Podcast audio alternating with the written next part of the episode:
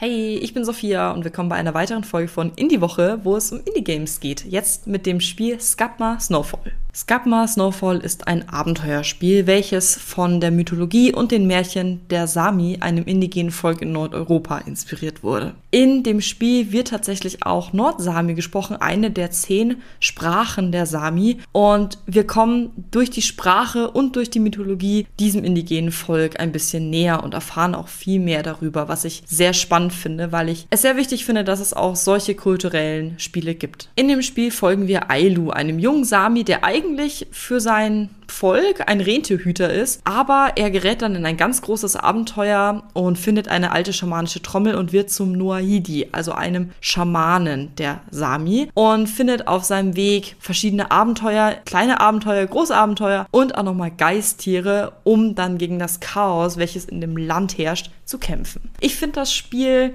sehr spannend und es hat mich auch von Anfang an sehr angesprochen. Ich finde es wahnsinnig schön, was sie mit dem Spiel erreichen wollen, die Entwickler, denn sie wollen das Spiel allen jungen Sami widmen, ihre Kultur am Leben zu erhalten. Und das finde ich ein sehr, sehr wichtiges Vorhaben und finde es auch wahnsinnig inspirierend, wie es gestaltet wurde und umgesetzt wurde, auch mit der Mythologie und den Märchen. Das Spiel ist grafisch wahnsinnig ansprechend, es ist sehr schön, die Audio ist fantastisch. Es hat noch so ein paar Schwierigkeiten mit dem Gameplay, deswegen kriegt das Spiel von mir vier fünf glücklichen Katzen. Ich kann es auf jeden Fall empfehlen und ich wünsche euch ganz viel Spaß dabei. Wir hören uns in der nächsten Folge. Tschüss!